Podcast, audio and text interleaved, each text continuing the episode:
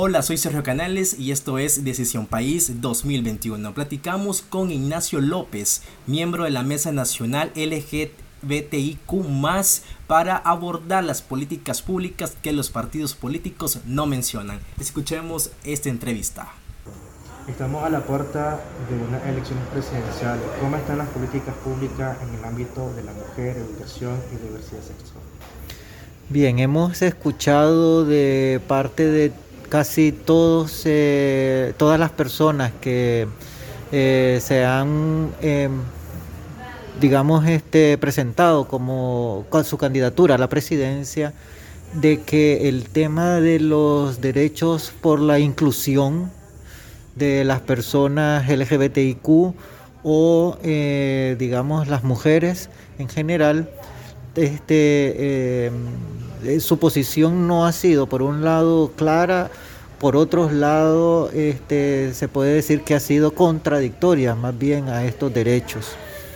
Hay que recordar primero que esto, antes que todo, refleja un desconocimiento absoluto, eh, importante, de los avances que en materia de derechos humanos se han logrado en el ámbito de las Naciones Unidas. Allí incluso desde hace una década, tal vez más, existe un relator hablando de los derechos LGBTIQ eh, especializado en orientación sexual e identidad de género. Es gracias a esta relatoría es que eh, se dan diferentes esfuerzos de, de inclusión de las personas LGBTIQ en todas las agencias del sistema de Naciones Unidas. Este, uno de los primeros esfuerzos que hizo Naciones Unidas fue en el 2006, cuando promulgaron los principios de Yogyakarta. Reunieron en precisamente Yogyakarta este, a una más de 20 especialistas internacionales de derechos humanos y ellos lo que hicieron fue una serie de recomendaciones, que son estos principios, eh, dirigidas a los estados para que pudieran legislar en correspondencia a beneficio de las personas LGBTIQ. Si pasamos ya a nivel regional, puedes encontrar que este, también se, se, ha avanzado.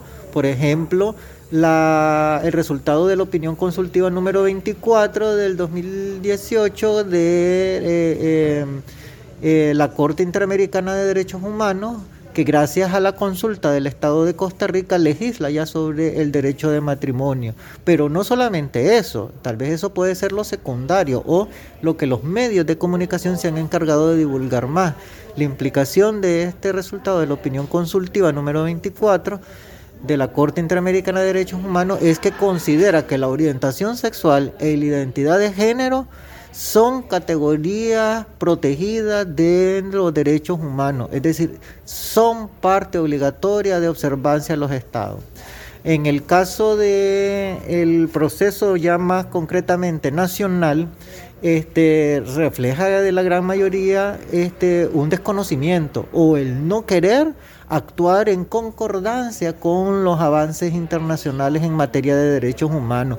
Por lo tanto, eh, son posiciones arbitrarias, poco democráticas, lo que están planteando en cuanto a los grupos poblacionales. El segundo aspecto que salta a relevar eh, eh, es que todos a quienes se les pregunta dicen que son derechos que se tienen que consultar y precisamente los mismos avances en materia jurídica de los derechos humanos a nivel internacional reflejan que los derechos de las minorías no están sujetos a la opinión de una mayoría, porque son precisamente derechos humanos. ¿Se reconocen o no se reconocen?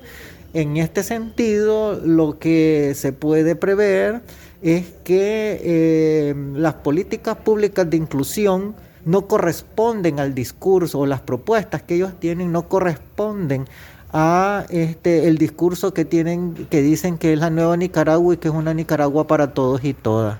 Eh, son diametralmente eh, opuestos y no este demuestran incoherencia en este sentido.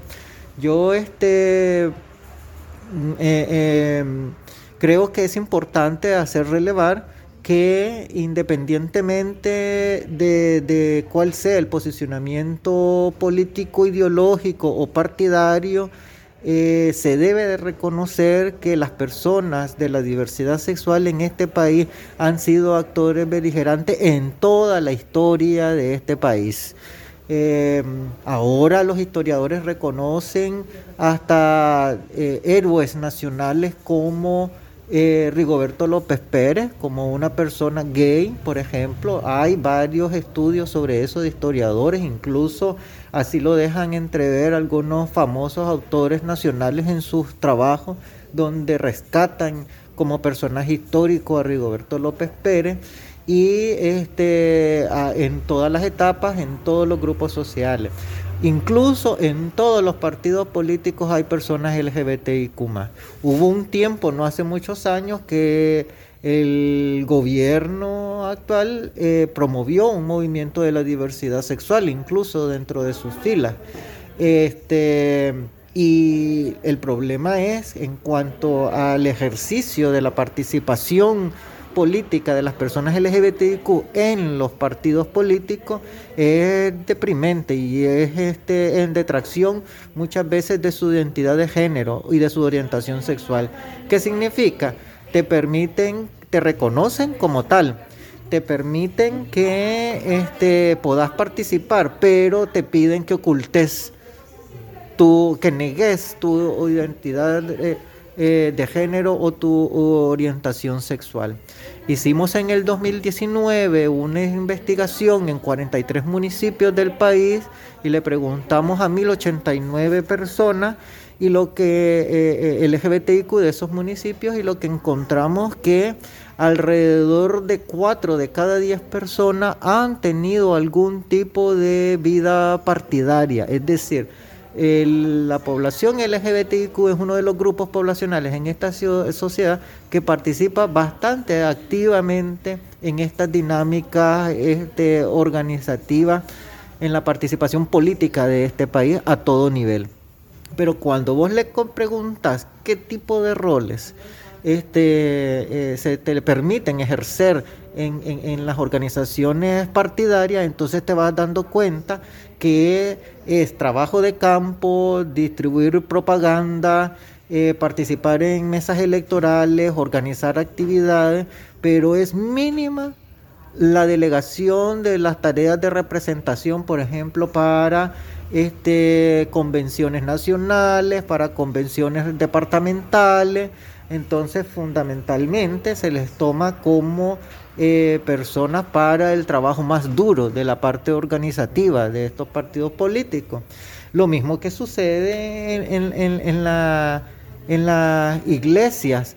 Ahí, si nosotros hiciéramos un llamado a toda la gente de la diversidad sexual que se encarga de ayudar a organizar eh, las fiestas patronales en este país, probablemente más de la mitad de municipios de este país se quedarían sin fiestas patronales. Y se niega eso, derecho. Y lo hemos visto con el reciente pronunciamiento de la Iglesia eh, Católica, este, con la expresión directa de el, candidato Miguel Mora del partido este, Restauración Democrática que es eminentemente evangélico. Entonces, ¿de qué estamos hablando en realidad cuando se hablan de derechos humanos? ¿Son personas o no son personas las personas de la diversidad sexual en este país? ¿Cuáles serían las políticas públicas de prioridad para los partidos políticos en selección? Sí, no, ah, eh, me parece súper importante hablar de cultura de paz y de tolerancia. Sin eso no va a poder ningún sector que gane las futuras, las próximas elecciones gobernar realmente. No podemos permitir nuevamente círculos de exclusión, círculos de discriminación, círculos de intolerancia, porque eso lo único que trae es este, atenta contra la paz y atenta incluso contra el acceso a la justicia, que es una demanda eh, generalizada de la población. Eh, debe de haber una propuesta sobre cultura de paz, de tolerancia, de inclusividad y también ¿verdad? Y sobre eso no escuchamos propuestas concretas. Hay propuestas en lo económico, hay propuestas en lo político, hay propuestas en lo educativo, hay propuestas en lo ambiental, pero en ese sentido no escuchamos absolutamente nada relevante. ¿Cómo han sido tratadas las políticas públicas en la administración actual de este gobierno? Bueno, este, hay una característica importante las políticas públicas están enfocadas a fortalecer las capacidades de las instituciones gubernamentales en función del ejercicio de, su rol de garante de derechos. Entonces, pero vemos que la autonomía regional eh, no existe. La autonomía municipal tampoco existe. La, la autonomía universitaria tampoco existe. ¿Qué significa eso? Es decir, no son directrices gubernamentales, más no políticas públicas, porque son insostenibles, porque no permiten el involucramiento de la gente organizada en cualquier nivel que éstas pretendan aplicarse. Entonces son iniciativas, son proyectos de gobierno como tal, entonces no podemos hablar de políticas públicas reales. Gracias a Ignacio por participar con nosotros en Decisión País 2021. Nos pueden escribir en Decisión País 2021. Aparecemos así en Instagram por si quieren participar y platicar con nosotros sobre el proceso electoral 2021 en el país. Soy Sergio Canales. Nos escuchamos en la próxima.